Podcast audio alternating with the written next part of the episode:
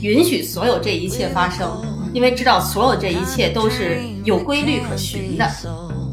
不去压抑它，也不去掩饰它，我尽量去找一个宣泄的出口。所以对于我来说，其实情绪最根源的东西，可能是那些你真的说不出来的东西。用你的能力，让社会也承认你的梦想是值得去 invest。拆解到最后，就是我为什么要去做这样的一件事情？它没有任何的价值。我希望能够去取悦我自己这件事情。很多时候，这个生活中需要一些 wow 这种 moment，让你感觉突然一个 shock，一个冲击。大家好，我是阿火。哎，这一期就今年又马上临近圣诞了嘛。如果熟悉我们台的朋友应该都知道，我们每年临近圣诞呢，都会有那么一期我一个人主持，然后有三位嘉宾的一期节目。那我们先邀请三位嘉宾做个简单的自我介绍，或者跟大家打个招呼吧。大家好，我是大米。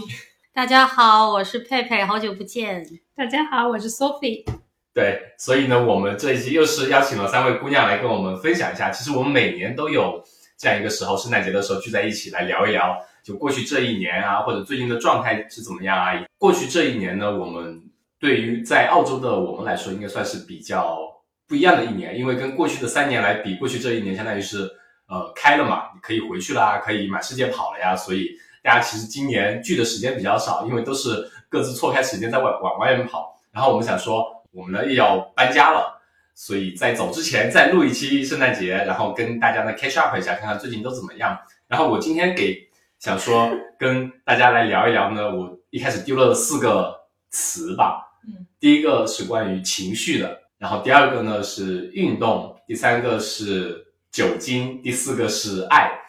这四个字加一起就有点少儿不宜。对，这些其实有很多的想象空间而已。对对对，然后呢，这时候呢，三个姑娘手里都拿了一杯酒，也已经稍微喝了一点了，所以我们稍微状态还可以，大家可以来聊一聊，畅所欲言嘛，讲些啥，我们能不能播我们再说。那先可能有付费版本和不付费版本，这个可以有，这个可以有。那我们先从第一个话题开始聊吧，情绪，因为我们最近其实有聊了蛮多嘉宾嘛。聊到他们关于户外啊，为什么走上徒步这条路啊什么的，他们很多会说哦，我其实，在走之前是有很多的情绪问题，然后走户外治愈了我的情绪问题嘛。我们发了这些节目之后呢，其实大家听友们给我们的回馈也都是蛮好的，说哇，我也有情绪问题。很多时候呢，很多人会说是因为工作的关系，那也有不同的其他对于生命的探索呀这些方面的很虚无的东西。但每个人都有自己的原因，我觉得，尤其疫情之后的这几年，或者说现在当下这个状态，好像情绪问题是比较普遍的一个问题。嗯，所以我就想说，关于情绪，首先一个问题是很简单的，你们最近情绪怎么样？可以聊聊自己对情绪的想法，或者说你生活中有哪些情绪对你情绪好的影响、坏的影响啊？这样我们可以从这里开始聊。你对最近的定义是什么？最近一周？最近一个月？最近半年？半年吧。那好复杂。嗯，可以说，都可以说，复杂都可以说。现在是十一月底，所以要到五月，四月、五月，感觉起起伏伏，波动挺大的，像过山车一样。具体一点的，有吗？具体一点，我感觉我可能生病了，然后最近又挺好的。那佩佩姐，其实我的情绪，可能我周围的朋友都能够很很清晰的去感受到，就是什么时候我如果就是停止发朋友 圈。然后大家就都知道，OK，可能最近要不然我就是很忙，要不然就是状态不好，要不然就然后什么时候可能是闭关了，或者是怎么。所以对于我来说，我是一个情绪非常非常容易读的人，就是说所有人看见我都能够知道我现在大概是一个什么状态。最近这三个月半年呢，我觉得我是经历了一个情绪一直很好，然后工作非常有高效率，但是是有预期的情绪波动。因为在过去的这么多年来，我知道什么事情会 trigger 我。什么事情让能够让我感到压力大？我也没有说试图想去改变它，而是我会有预期的去说，OK，前面我可能有一个什么 deadline，我可能有一个 grant，我可能有文章，我就知道我会经历情绪起伏。然后我现在会提前去做准备，比如说我会提前把朋友圈关掉，我会提前去来调整什么样的东西是我的。然后就算做了这些，还是会经历低谷，但是就是我知道这些是正常的，然后我也知道之后会起来，所以是。在我预期范围内的波动是这么一个状态，因为你对自己过去几年的情绪波动非常了解。允许所有这一切发生，嗯因为知道所有这一切都是有规律可循的。嗯我并没有说我要去改变它，所以你是那个坐了无数次过山车的人，你知道下面要要有几转弯。对，但是就是并不是说下降的时候你心里不难受，你知道下降完了以后你会起来，是这么一个是以。相对一个比较客观的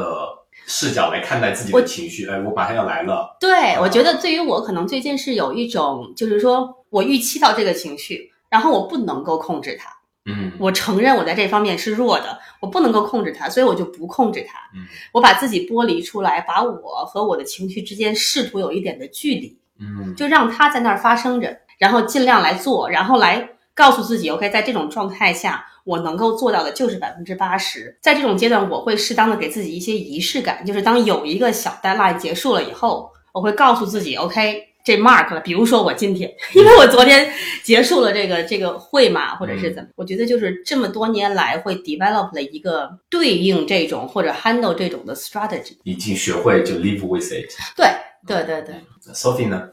我在最近的一个短期内，我觉得就是应该来说不会有太大的情绪波动。对于我来说，就是情绪这种东西，就是来得快，去得也快。当有些情况下 trigger 了我情绪上来的时候，我会就是不去压抑它，也不去掩饰它，我尽量去找一个宣泄的出口。就是可能周围的人觉得我是发疯也好，在胡说八道也好，或者通过一些特别剧烈的户外运动和一些其他的方式去疏解它。但是这样的比较低落的情绪，可能在我身上可能不会超过一周到两周的时间。那他每次发生这个事情，他之间会有一定的，比如像特别觉得那种规律有迹可循吗？还是他他可能就来的很突然？呃，我觉得很多时候也是出于职场上的一些事件吧。我在这么一段时间内，对于职场已经是有一些从我可能不对他到抱有任何期望，也不对自己有任何要求这种躺平的状态。到就是我实在无法忍受，我去换一个工作，我不会让这种职场去影响我的情绪很长时间。我一旦觉得无法忍受，我会立刻去换工作、辞职、换工作。知道我的人可能知道我在从呃一八一九年到现在，基本上是每年换一个工作，每年换一个工作的时候，基本上是快到圣诞节了，就知道。呃，我开始对上一公司的评价是：这个公司为什么还没有倒闭？我要开始闪人，CEO 也危险了。这种 状态。那你觉得你在想要换工作之前，会经历一个情绪上的一个波动，或者会有一些呃，会有一个低落的期间，然后我可能会对周围的人把这种情绪发泄出来，包括杨迪也好，就是我的 partner 也好，然后周围的一些朋友可能会听到我就是不加掩饰的很多这种这种发疯的状态，然后可能我也会。去做很多剧烈的户外运动，做很多 crazy 的事情，嗯包括一些就是他们觉得不太负责任的这种花钱，就是可能会 book 一个非常 expensive 的 trip，然后就就就直接去做了。比比如说有一次就是去订了去南极的船票这样子的事情。嗯，刚刚其实 Sophie 讲到了一部分，对于你来说影响你情绪的原因，可能源头就是在于工作。对，我们之前每年聊的时候，所以说一八一九年我们是二零年开始做播客，到现在三年多，就每一年录的时候，Sophie 的工作都不太一样，就大家知道的都都会一年换一次，真的是对。而且每次都是快到一年，快到圣诞节前，觉得没有办法忍了，开始面试下一家公司。然后，那今年呢还有计划再面吗？呃，我其实，在录这个节目之前的几个星期，拿到了一个新的 offer，拿到了一个新的 offer，但是我想了一下，放弃了。是有一些让我不开心的原因，所以我就是在寻求一个新的机会。但是好像就是拿到这个 offer 之后，就是出于各种原因考虑了之后，我决定还是留下来。嗯嗯，对，那我们就讲一下对于呃每位呃三位影响你情绪的最主要的原因是什么？大家就想象一下，过去这半年来，对于你让你情绪 down 啊，像佩佩姐说的，你会有个起伏啊，它的 trigger 是什么？它的原因是什么呢？我其实不知道根本原因，但是你说是因为工作，那可能就是吧。因为我觉得每次我各种各样的起因，但是最后我都落到最后，把我自己打败了，就是我觉得我自己好没价值，我的人生好没有意义。可能一开始是因为什么，有个有个工作跟同事没有对接好，然后领导可能跟我说了什么话，到最后让我自己觉得彻底站不起来，就是我我开始自己否定自己。但我不知道是不是因为工作是占大头，就作为你的二十四小时待在你身边，也不是二十四小时，白天工作我不在，我能看到你很多时候你的 complain，你的情绪差的时候，有那种说到最后都是因为工作压力或者说同事的一些关系影响你对自己对工作的一些判断啊，或者说磨灭你对工作的那种积极性、那种热情，然后有些事情你又不得不去做，因为工作工作中有些事情就是你要去做，因为他付你钱，所以你就要去做。你不可能追求说一个工作就是所有做的事情都是你开心的事情，然后这些有些原因会让你不得不去做一些自己不喜欢的事情，你会情绪很差？因为在工作的时候情绪差，然后那周围的很多人他们的一些平时你都觉得 OK 的事情，那些时候可能在你看来就是完全不可以忍受。比如说父母在的那段时间，比如说你现在想起来我们回去结婚那段时间，你工作也是有工作的东西让你一定要弄完，然后你后来实在不想弄了，就请了个假说我结婚去了，然后就不干了。然后到现在还没干完，你说很后悔那时候没有把它干完，就这是我的理解，但是你可能有不一样的理解嘛？我经常就感觉那事情发生了就发生了，但是我最后自己绕在圈里出不来，就是永远我一直在想，我为什么那么差？为什么这事情都干不好？这就是我吗？我能力就这样吗？你就会自我怀疑，就是外面会会有各种各种各样不同的事情 trigger 我，然后最后就让自己出不来的那个根源，可能就是我不断的贬低自己，然后不接受自己。我觉得有一点，我不知道，就是是不是这是女生的一个共性，还是说在经历情绪起伏？比如我跟刘国南在聊天的时候，就是我情绪状态比较低落或者比较起伏的时候，我能说出来的原因，往往不是真正的原因。我能够跟他表达出来的，其实是我可以用语言叙述的。嗯，但是有很多心理上的东西，或者更深层次的东西，是我感受得到，但是我不知道如何去表达，我不知道怎么去说，然后我不知道怎么样去，就是 navigate，就是别人对我的评价，然后比如说很好，怎样怎样，但是我自己对自己心里，对于我来说，可能外面事情可能很糟，但是我自己如果对于自己是一个肯定的状态，一切我都能 handle。然后呢，很多状况下呢，是外面可能一切都很好，大家都觉得哦，所有都很顺利，所有学生也觉得你很好。但是如果我是一个对我自己是一个否定的状态，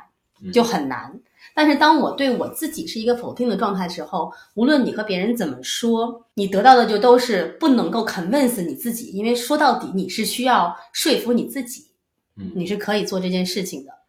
所以对于我来说，其实情绪最根源的东西，可能是那些你真的说不出来的东西。对，就是有的时候我有在练，我就在想，就说到底是什么东西，怎么样能够把它语言化？因为有的时候，你如果能够把它语言化，其实是能够帮你自己来梳理是一个什么样的的状态。对于我来说，可能我自己总结我的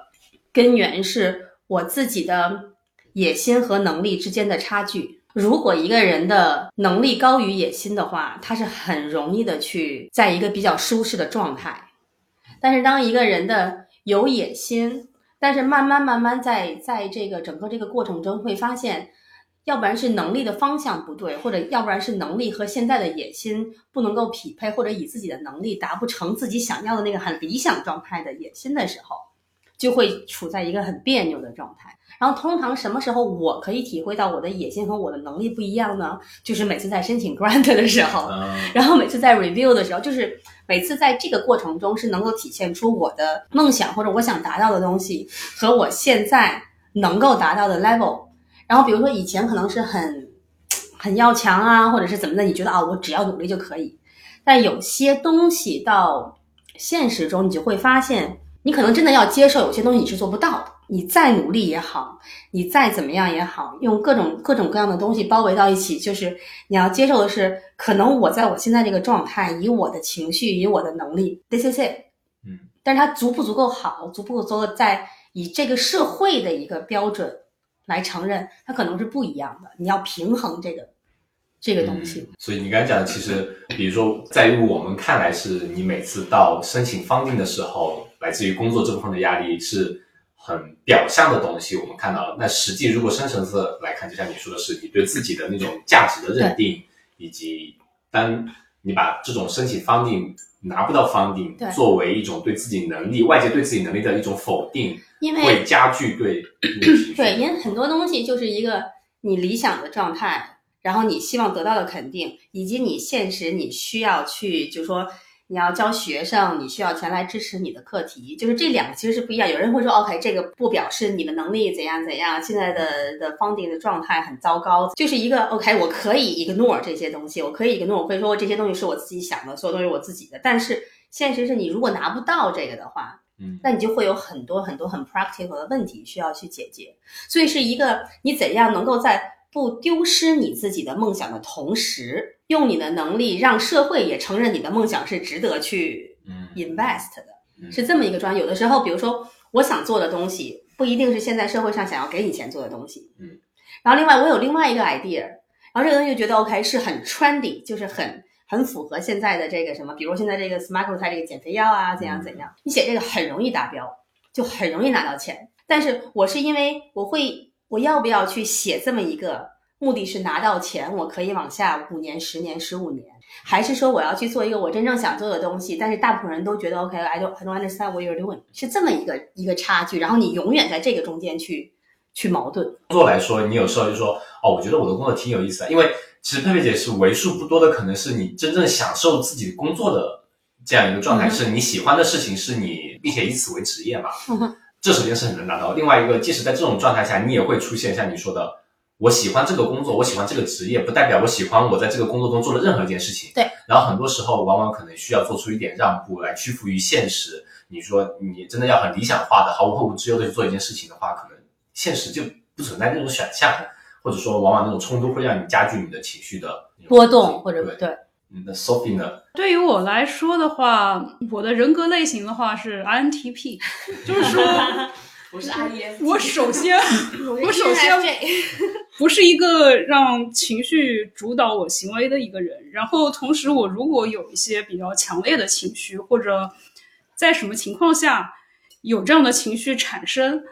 我会去试图去理解它，去理解我为什么会有这样的情绪，是什么引起了这种情绪，我怎么样可以去解决它。我一般是这样的一种态度，就是一种这种分析和拆解的态度。我我觉得我对生活中以及这个世界上的很多事情，我都是这样的一个拆解的态度。可能社会上这些约定俗成、大家都认同的价值观，我也会去试图拆解、去解构它。但是，一旦你解构之后，就会发现很多东西其实没有意义。虚无主义。对，拆解到最后就是我为什么要去做这样的一件事情，它没有任何的价值。我觉得我这么多年在干那件事情，可以简单的说一下，我大概从本科开始就是学了一个临床医疗的这样的专业，在做了一段实习之后，觉得在国内从事医生的这样的行业没有什么价值，然后又换到了生物学的研究，做了一年，发现没有价值。然后又去做了一年流行病统计，这个倒是把这个 PhD 读完了，然后又从事了三年这样的行业，在一个澳洲国家的一个卫生的统计机构，就相当于 CDC 这样的部门吧，大概做了三年，然后觉得我的工作对社会没有任何 impact。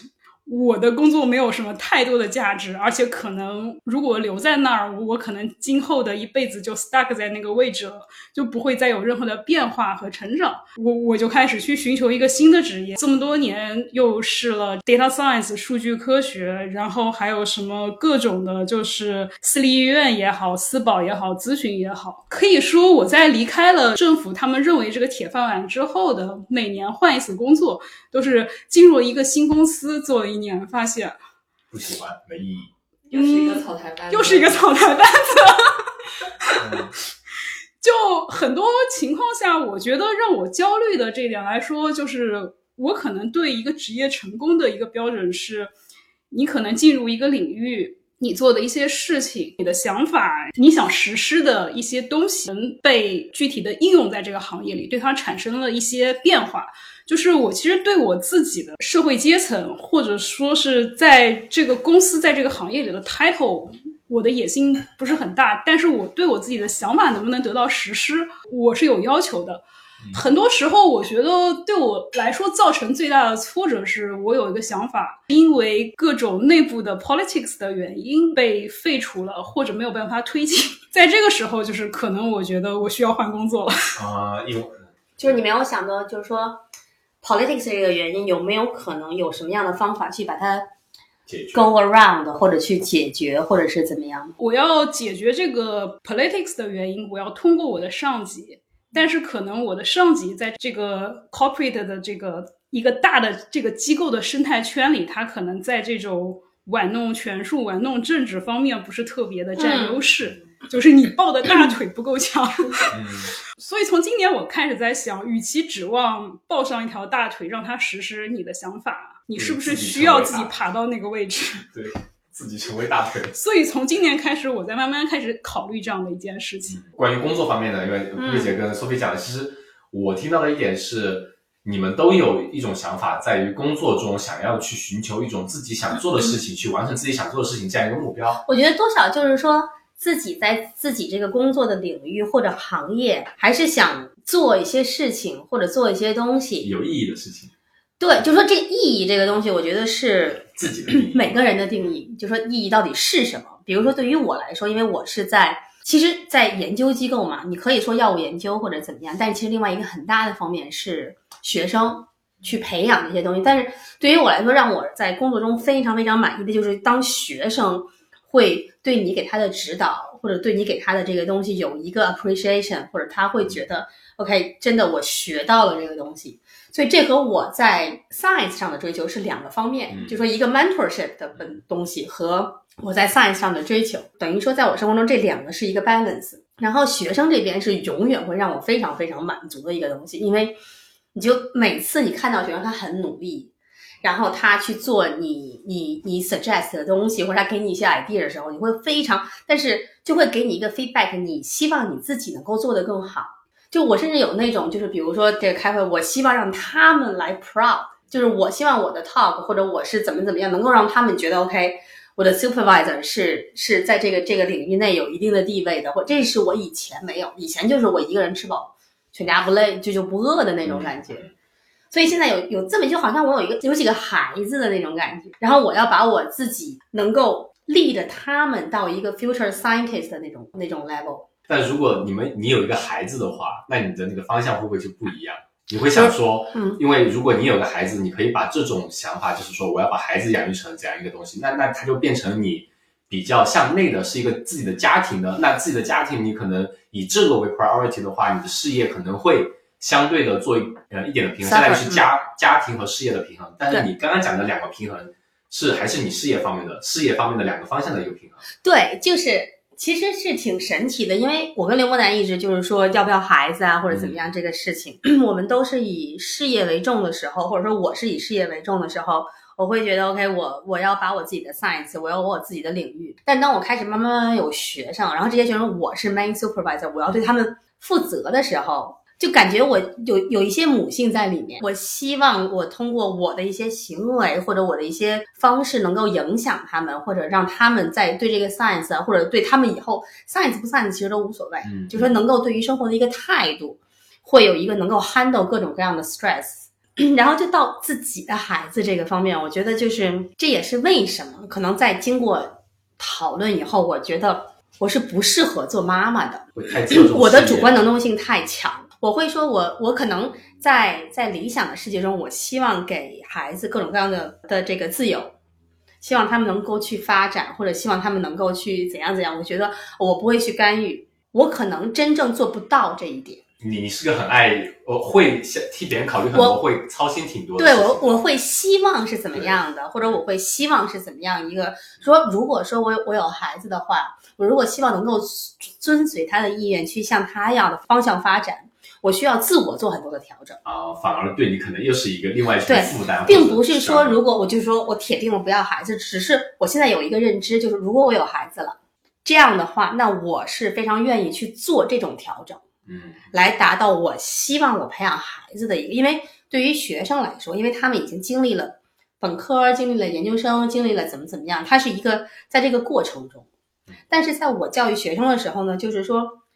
当然一开始的时候你会希望他们喜欢这个 science，但是有些学生你会知道，你能感觉得到他在这个过程中他并不是很 enjoy。嗯，在那个时候我就会跟他说，OK，你现在就要知道你你想做的是什么。我并不是想 push 你留在 science，就是作为你的 PhD 的 supervisor 也好，或者怎么样，no matter what you do，the bottom line is I want you to be happy。嗯，就说我希望你是在做你想追求的，而不是你去在做你觉得我想让你追求的那件事情。但这个过程是经过很多的心理建设的。对于孩子来说，我觉得就是说我需要做很多的调整。就我觉得这么多年来，就是地有各种各样的情绪的问题，比如说 我也去看过心理医生，然后我也吃过 antidepression 的药，这么多年来的一个经历，告诉你让怎样让让你能够了解你自己。其实就是说，如果大家觉得我要解决我的情绪问题，或者我希望我以后情绪都变好，嗯，其实可能这个出发点就错了。对于我来说，这么多年来，就是我第一次感受到这个情绪的波动对每个人的状态的影响，其实可能是我刚到澳洲半年的时候。按道理说，那个时候什么事情都没有发生，你应该一切都很开心。你刚刚 PhD 毕业，那个时候是没有原因的，但是你会给自己加很多原因。这么多年来，我并不觉得我的情绪会在一次一次的反复中越来越好，而是我对他更了解了，学会共存了。就他来的时候，我不会去反抗，我我反而就是变得我不会去琢磨他为什么来，我不会去琢磨他的他的原因在哪里，就说 OK。你来了，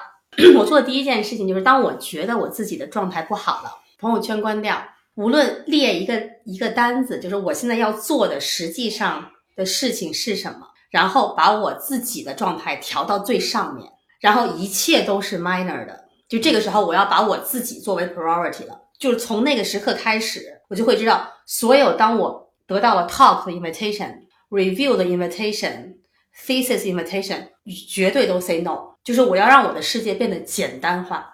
我只需要 deal 一件或者两件我必须 deal 的事情，这是我现在 develop 出来的一个 strategy。因为以前你会你会想我啊，我要 review，我要怎么样怎么怎么样，然后就会越来越慢，越来越就是做减法，一直减到你的一个 significant deadline 结束了以后，然后我还在给自己的时间去慢慢的 recover，然后一点一点往里加。那这个是建立在你对自己状态很了解的一个对这么多年来的一个对对对对对，我觉得那是我可能要达到的下一个境界。我现在就一团乱麻，我都不知道自己的根结在哪里，我要怎么调整？对于我来说，就是说一开始我就是很纠结，就是说我到底为什么这样，然后我是不是适合做这个事情，我是不是要换？然后到后来，我跟自己达到了一个协议，就是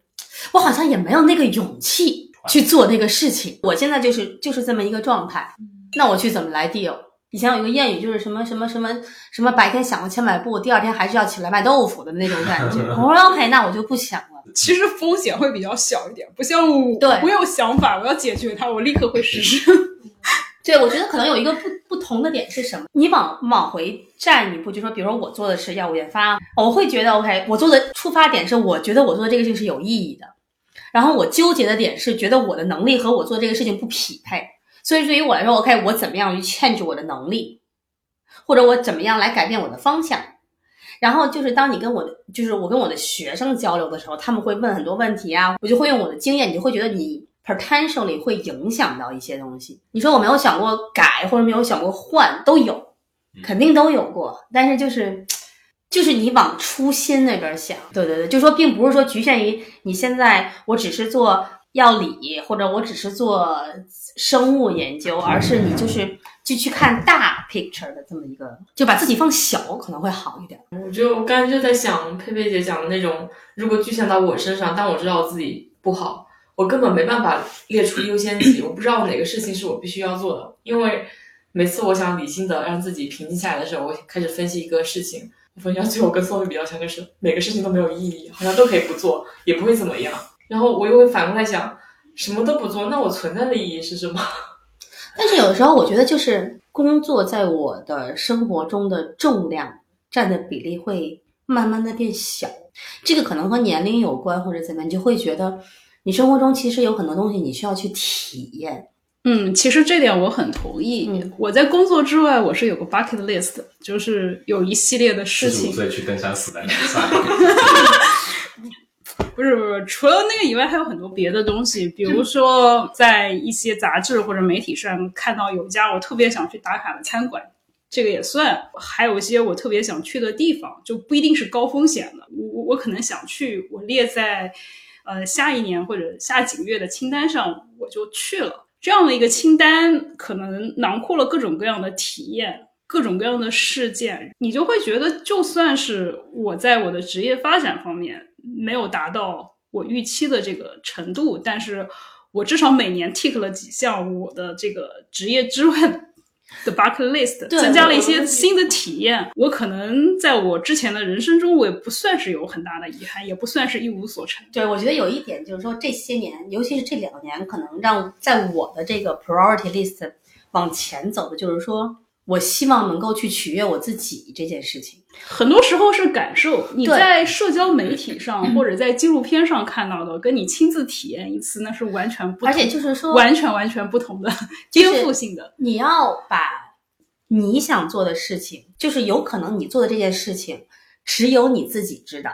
别人是不会给你就是各种各样的肯定，各种各样的认可。但是，当你取悦到你自己，你要觉得它足够的重要，把取悦你自己这件事情的 priority 往上提，这样其实你就会相对来说更容易的去满足自己，来调整自己的一个状态，因为你不需要别人。就是当你去取悦到了你自己以后就够了。我觉得大部分人可能做不到这一点，因为他自我的价值可能就是就是我就是一个自我价值观是建立的很晚的人，然后我很多东西我需要，我觉得我的价值是什么？我觉得我我需要对这个社会有一个意义，我做的事情。那么我对这个社会的意义需要社会给我反馈。对，就是把自己的那种价值体系是建立在整个社会价值体系之下，来外界的体系。这个是完全正确的，没有任何的问题。但是就是说，有另外一个方面，就是这一生很短，那你自己的经历是什么东西？有没有可能做一件事情，我自己很开心，我自己很满足，然后就够了？这个就是当时你情绪差的时候的一个问题，就是你不知道什么东西能让你开心，对吧？嗯，对啊，就是没有没办法列出工作以外，就是工作内也是，就是没有列，不知道什么事情让我真正开心。就是我有时候强迫自己去干一些，比如去运动一下，去跑个山，去山里走走，我满脑子都是想着那么好的风景，为什么我开我开心不起来，嗯，反而更难受了，就整个人在那有起不来那种情绪。但是如果放到一个，比如说现在我去。哎，去超市逛逛一下，然后买了很好吃的零食，我觉得很开心，就就满足了。但是你在那个状态下的时候，你根本不知道什么是你想要所以我。觉得，对这个时候其实是有一点让我在这方面觉得我跟刘伯南就是我 partner 的不一样点。我其实，在很长一段时间没有 develop 一个我自己真正 enjoy 的兴趣是什么。如果这个东西你是真 enjoy 的话，那无论你是在情绪好的时候做它，或者情绪不好的时候做它，你都是一个放松的状态，你都是一个满足的状态。有很长一段时间，我去做所谓的一些，比如说户外也好，或者怎么，我觉得我应该去做这个，它应该让我好受。但是实际的时候，你的状态是你在你在强迫你自己去做这件事情，它并不是你真正从你心里想，而是觉得 OK，大家都说户外好，大家都说爬山好，还有一个就是没有耐心，就是当你做这件事情很短的时间内，你没有达到你想要的预期的效果的时候，你会很失望，然后他会有一个这个 negative feedback，对，他会有一个就觉得哦，这个都不可以了，这个对大家来说都应该 work，但是为什么对于我在这儿不 work？呃，对于我来说，我是可能会寻求一些特别不一样，就是和你每天的 life 特别特别不一样的体验。当然，可能这个风险也会比较大一点。比方说，可能会去尝试一些从来没有尝试过的运动，可能别人都觉得就是完全不可能，需要考量很久的这种运动，我会去尝试。或者去一些从来没有考虑过的地方，我我可能真的就会给自己放那么一个月、两个月的假。就比如在一九年的时候，有一段时间我的状态比较低落的时候，然后我我就干脆就是在没有什么详细计划的状态下，我 book 了一个去非洲的 trip，而且只有我一个人，一个女生去非洲。然后我之前也没有非常详细的计划，就是 last minute 我就 book 了。这个 trip 就去了，就是非常非常不一样的体验。很多时候，这个生活中需要一些 wow 这个 moment，让你感觉突然一个 shock，一个冲击。然后在那之后，我感觉你的整个状态、整个生活的这种方式就被 reset 了，需要一个 shock 来重新去 start 你的这个。对我，我觉得那个 AED 临死之前的 AED 给你震一下对对对，需要震一下。在去年和前年之前，我觉得就是说，我很羡慕 Sophie 这种状态，就是说她可以做到我去突然间 book 一个 trip，但是这个东西我觉得是一个性格使然，就是说可能跟经历有关，或者可能跟你的性格有关，我可以做。人格有关。就是说他并不是说每一个人都可以做到这一点，但是我觉得从去年到今年，我是切身体会到了这么一种突然间你的环境转变，对于你这个所谓的心身啊，就是心理啊、身体啊 reset 的一个变化。比如说，我今年年初去了 Queenstown，嗯去参加我朋友的婚礼，在那之前，我是经历了一个非常非常低落的一个状态，然后低落到一定的范围，就是我第一次去去看了心理医生，然后去和心理医生聊很多的东西，然后去开始吃 antidepressant 的药，一直到现在这一年，我都一直在吃这个 antidepressant 药。但是就是去 Queenstown 那个 trip，其实就是一周。当你去调整的时候，你的 expectation 可能不在那里，但是他的他的他的状态的调整其实是很快的，可能一天，可能两天，可能一周，但是前提是你要在一个环境中，你是可完全可以和你现在的真实的生活的世界脱离，你跟现在的状态没有任何的联系的时候。给你一个空间，你可以去体会，或者你可以去感受一种，就好像在梦梦幻中的一种生活。这种生活不需要太长时间，但是当你回来的时候，你会发现你的整个的视角是一个全新的。就是因为我觉得，当我状态不好的时候，它是一个连带反应。所以我现在对于自己状态不好的时候的一个纪律也好，或者怎么样，就是我在这种状态下，我不要做任何的决定。我不要去决定我要换工作，因为这个时候的决定，你要知道，就是你要承认你现在的状态，并不是你一个正常的状态，然后你要接受这个东西，然后你要知道，在这种状态下，你适合做什么事情，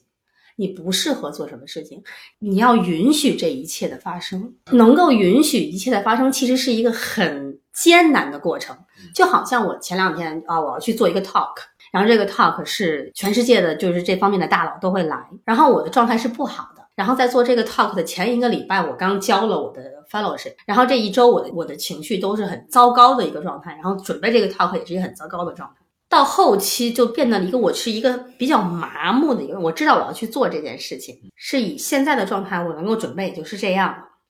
到后来我的一个状态就是就是能咋地？嗯。最糟糕会怎么样？你当你预想到了最糟糕的一个状态，我的我的 talk 可能我中间 OK，我我忘了我想说什么，我晕倒了啊，我不能在这个是这个这个领域混了，能怎么样？然后我问我自己的最后的一个问题就是：刘伯南会不会离开我？然后当我觉得 OK，刘伯南估计他不会离开我的时候，无所谓。嗯所以是还是能抓住一些东西。你你会有一个最后的一个稻草，我都不知道我的稻草在哪。我我感觉我经历过这种心历历程，因为我知道他我不会离开我。但是就比如说我前段时间我也做一个 talk，然后我也很我那段时间状态特别特别不好，然后我我可能分享最后也是说，哎，能怎么样？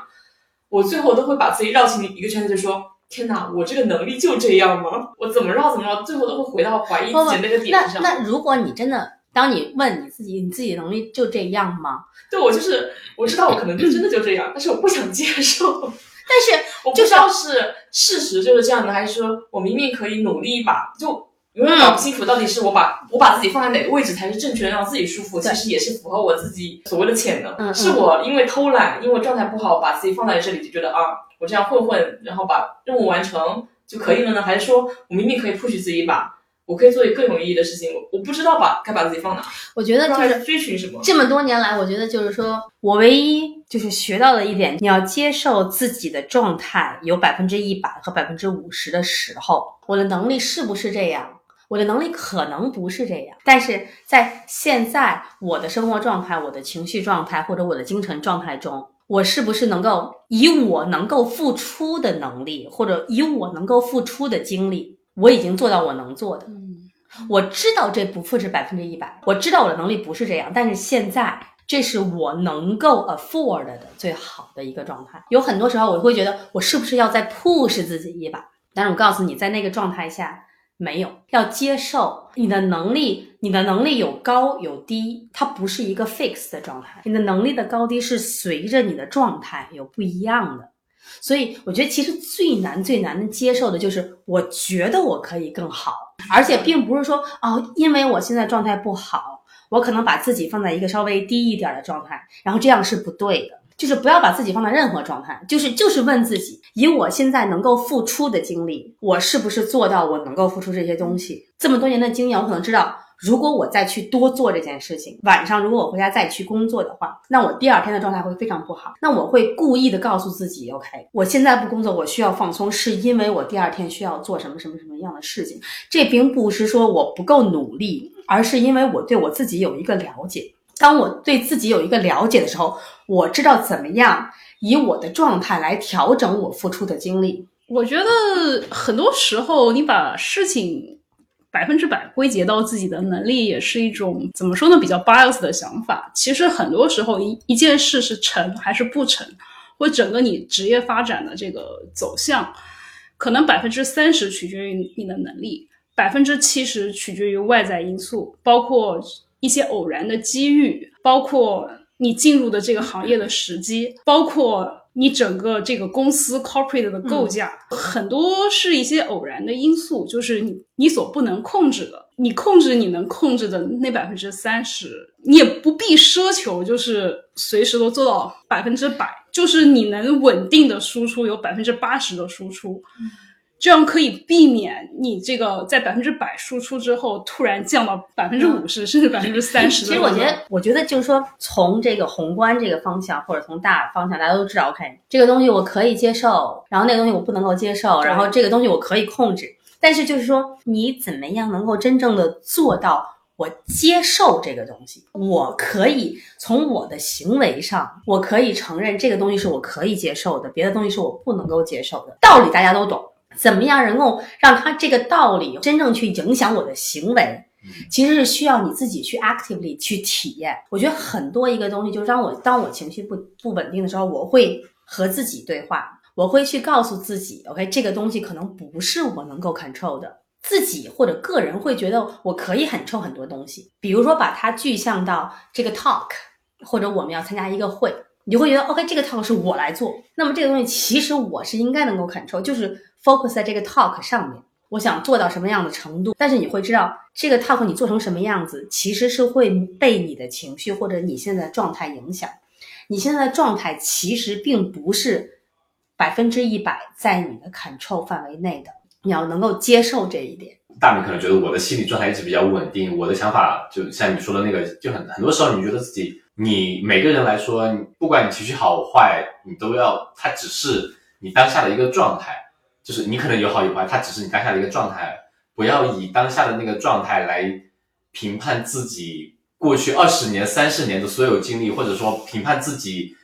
对于整个公司、对于整个职业生涯，以当下的那个你认为不好的标准来作为你整个生涯的一个缩影，没必要。它只是你起伏过程中的某一个。常态而已，这是一个过程。比如说，我在过去的十年、十一年，从一开始，我觉得所有别人跟我说什么都是没有用的。我觉得我就是否定自己的一切。我就是，我现在应该是在这个阶段。我觉得在否定自己之外，你可以恰当的否定否定别人。比如说，这个我觉得我情绪不好的时候，最有帮助的是跟杨迪在一起 shit talk 一下这个傻逼领导。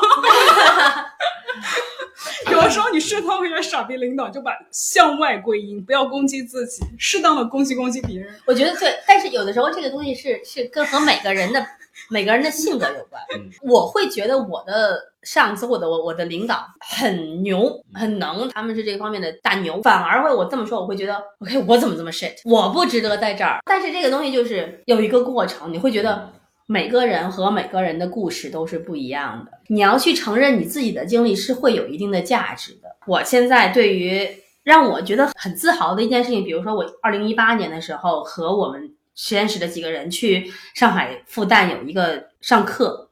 然后这个课程就对有一个学生有了影响，然后这个学生在硕士毕业了以后去政府工作了两年，然后觉得不喜欢。然后他就会跟我联系，他希望到这边来，然后我就帮他。然后他现在到这边来，他现在是我的 PhD 学生。我就会觉得这个过程就可能很小，但是你会你会意识到是是我对他有了一个影响，让他改变了他以后的一些一些想法。大家会觉得他是在 pursue 他自己的一个一个一个梦想。因为如果没有那次的课程，他可能就是毕业了以后就会在政府有一个很安稳的工作，然后所以就是这些小的事情。然后我觉得我现在这么多的经历以后，我会刻意的把这些小的事情去放大，一定要把过程放的重于结果，因为你一辈子都是在在做一个过程。我有的时候我跟刘伯南就说，OK，我现在这个 fellowship 马上就没有了，到明年年底就会没有了。然后我现在在申请新的 fellowship，然后他很可能拿不到，因为它的成功率是百分之五。然后呢，我在申请新的课题，如果一切都没有拿到，能够怎样？如果一切都没有拿到，我可能我我可能就就会失业了。我后面要做什么，我现在也不知道。然后我现在状态也没有好到我可以去非常 logical 的去想我后面要做什么。那是不是就不做一段时间？然后那是不是就我们去旅行一段时间？就就真的去体验一些，就是说我就是两个人，就是为了自己的自己的日子去活，去去感受。我觉得现在人好像很多的时候都是没有一个，我真的就是在感受，而是我都是有一个 mission，我都是有一个任务，我都是有一个工作，我都有一个目标，就是那我就是去看我每天的感觉是怎么样，好像这是一个很奢侈的状态。对，关于情绪，就是我们现在在讲的很多，比如说你可以选择这么做，你可以选择这么做。可能会在很多人听来，它就是一种 privilege，因为下面慧学说了，你其实你对于你和南哥来说，我们不说挣得多少多少多少钱，但起码你是有能力支持你停掉工作去安心让自己嗯。待个一年两年没问题的，嗯。三年四年甚至都可以。嗯。但是对于很多可能在国内的朋友，或者说对于很多朋友来说，你不存在这个选项，是。你要很多现实的问题要去面对。当你有这个选项的时候，你就已经是有一种 privilege 在那边。那有很多人说，我现在是，比如说 Sophie，你可以很自由的换工作。有些人现在可能就是连找到一份工作都已经很难，你让他怎么去换工工作？会怎么样呢？还不起贷款，还不起贷款，没有房房子卖了，房子卖了，你你之前投进去的所有的钱都没了那，钱意味着什么呢？他没钱他会怎么样？你活不下去了，你吃饭都成问题了呀。怎么会呢？他卖了他就是你想象不到只到是因为把那那个东西看得太重了，所以会成为压力。他如果他把想一切想清楚，就是后果没那么严重。现在的有些房子的问题是，你八百万的时候，你投了两百万就去买，你现在卖只能卖六百万，你的首付就已经没了。你卖掉房子，你还你相当于你在你的本金就没了，你没钱了，你没收入了。还倒欠两百，对啊，还欠着钱嗯，你没收入，你没有钱支撑你生活下去了。对，我觉得就真的是像火说的这样，就是说现在现在这个社会中，当你的生活中还有选项的时候，你就已经是比很多人幸运很多。我觉得选项也都是你自己自己创造。就是如果你把一开始你没那么贪心，如果就是你把一件事情都看得很清，你可以给自己创造出很多可能的。就是有些那个就是我觉得是早期你有很多选项的时候，你选择了倾注所有的资源去满足一个社会的预期。说实话是这样，你在你生活中有无限可能的时候，你选择去满足社会的预期，但是这个社会的预期给你未来的生活造成了很大的压力，情绪上的，或者是就是说它可能不一定是你想要的，然后它会限制你在今后就是你二十岁的选择会影响你三十岁可能的选择，就是现在是这样的一个问题。说当你二十岁或者说高中毕业、大学毕业的时候，其实你是无牵无挂的。比如说你有男朋友或者女朋友，或者说你自己一个人，那个时候是比较好的。就说你你父母年龄也不是特别大，其实我觉得，就刚刚就分享了蛮多对于情绪的问题嘛，对于我们各自可能都是现在其实三个人也都是存在一个情绪的一个问题吧，以及以自己的应对方式嘛。我一开始写了那四个题，可能我看东西都会比较简单，也只是举了例子，在我的想象里面，应该是情绪是一个框架，或者说我们现在面临的一个问题。其他的几个词，在我看来可能是几个 option，你可以去。比如说酒精啊、运动啊，以及爱啊，可能对于缓解你的情绪是有一定帮助的。那我我们就不用说花时间一个一个聊过来，你可以自己选一个词来讲一下它对于你的意义是什么，或者说它对于你解决情绪问题或者说面对情绪问题是不是有一定的帮助？就选一个词不，其实。其实刚才你去拿酒的时候，我觉得有一点就是说，当大米在整个 deal 情绪这个过程中，你觉得什么样能够让你缓解，或者什么样的人能够给你给你就说大米会说，我觉得家人的情绪也无所谓了，家人能怎么样？如果我失去了一切，能够怎么？但是我会觉得，在我过去的这么多年，我经历过大米这个状态，就是说在在一开始我情绪不好的时候，我的情绪。只有我自己一个人知道，我不希望我的情绪能够依赖或者仰仗任何人作为一个 anchor 或者作为一个救命的稻草把我拽上来。就算家人失望，就算我的 partner 失望，就算我需要自己把自己拽起来，然后别的可能都是 minor。这么多年以来，我觉得我改变的一点是什么？我学会了更去依赖别人，而且是完全的依赖，就是完全的相信。有这么一个人或者几个人，他们可以作为我的一个 anchor。比如说刘伯南是一个人，就当我情绪不好的时候，我可以做到，我当刘伯南觉得 OK 这样是对的，我不去想，我就去做这件事情，然后我不去想这个结果，我不会有任任何的期待。但是我知道，当我做这件事情的时候，他会觉得开心。这个状态就能够让我能够缓解一些，就是我把我自己的情绪放到第二位了。当我情绪不好的时候，当我和家人交流的时候，家人会问我这些事情啊。当他们开心，我把他们的情绪去放大，让他们在我的生活中扮演一个更重要的角色，直到我的情绪能够调整到一个我自己可以控制的范围。嗯嗯，所以可能对于你来说，爱是那一部分。爱或者说某个人，对，就是可能亲情很重要，亲呃家庭。以前我会觉得 OK 啊，刘伯兰说什么就没有用，他做做不到或者是怎么样，然后家人说什么没有用，就主要是我自己，我只有我自己能够把自己拽出来。嗯，但是现在就是说，他让我做什么，我不一定能够出来，但是我愿意去做，因为这样的话他会觉得开心，他会觉得开心了以后，我会觉得我会平和一些，就是我会我会把我自己放到一个稍微低一点的位置。把我自己的情绪放到第二位的，直到我觉得我可以控制这个情绪。那你们呢？如果这三个词里面是哪一个东西会？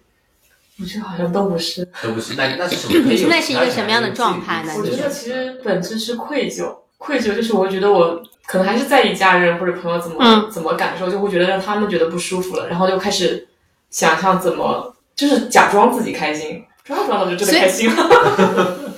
就是能够达到目的，可能也还行。对，但是我我我不觉得是爱，就是因为我觉得我让大家失望了，让大家担心了，会让我觉得我我会强迫自己。我觉得有一点，我表演，然后表演表演着就好了。我现在的就是老板跟我说一句话，就说就是很多时候你是 always let someone down，就是很多时候你都是在让某个人在失望，然后很多时候其实是你自己，对，你是让你自己失望。然后你可能去 project 到，我觉得啊，家人对我怎么怎么，很多时候是你自己。当你能够接受这是一个常态的时候，你可能这个空间会更大一些。跟他聊了那次以后，我觉得 OK，我就做不到这一点，然后我失望了。OK，就是有一个距离感，可能是蛮重要的一件事情，我觉得。对于我来说，可能是一种新的看待世界的视角。我的情绪问题可以说就是用一句话来形容，就是 stuck 住，stuck 在一个状态，你觉得是一个无解的状态，然后你需要寻求新的最优解。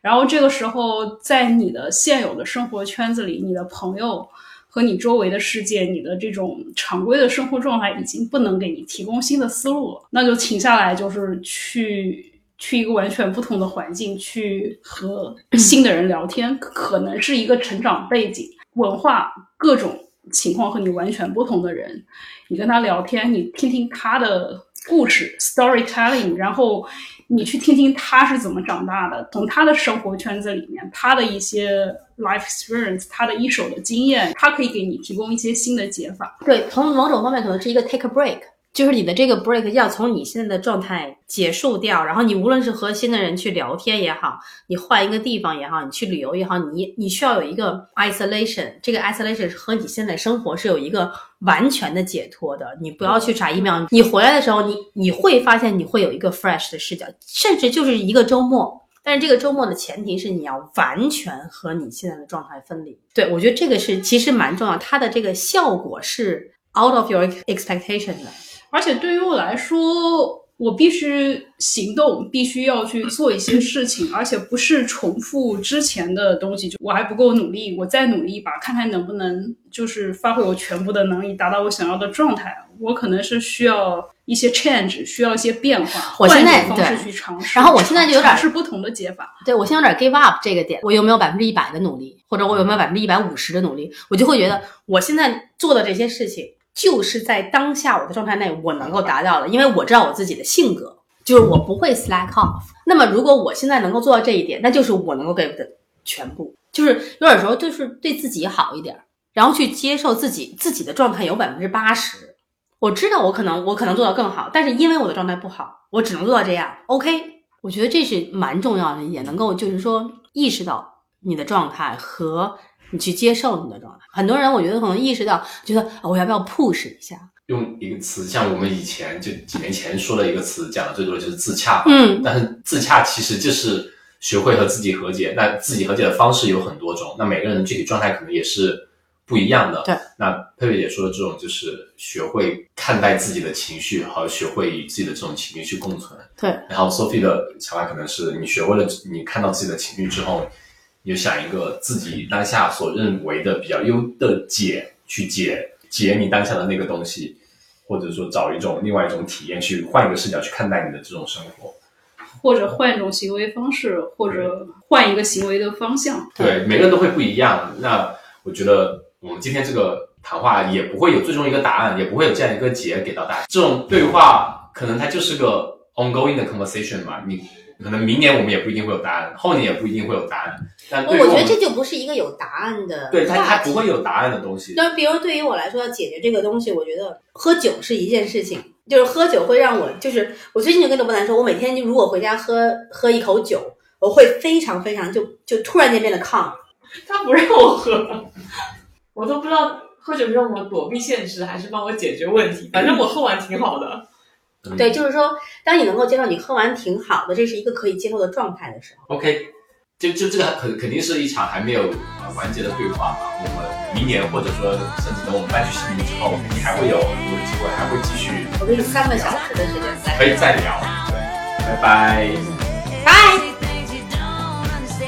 野夜是一档由阿火和大米创作的，以户外运动作为生活出口，探索生活多样性，向都市人展现户外爱好者探索自然的精彩故事的播客。如果你在每一个嘉宾精彩的分享中得到启发，那么请你积极的转发评论，并且将其标记为喜欢的单集。想要入群和我们所有野生听友一起在听友群撒丫子奔跑、放飞自我的朋友，请添加小助手 O O M I 横杠 O O M I 入群。如果你以及你身边的好友有精彩的故事要分享，也请你积极投稿。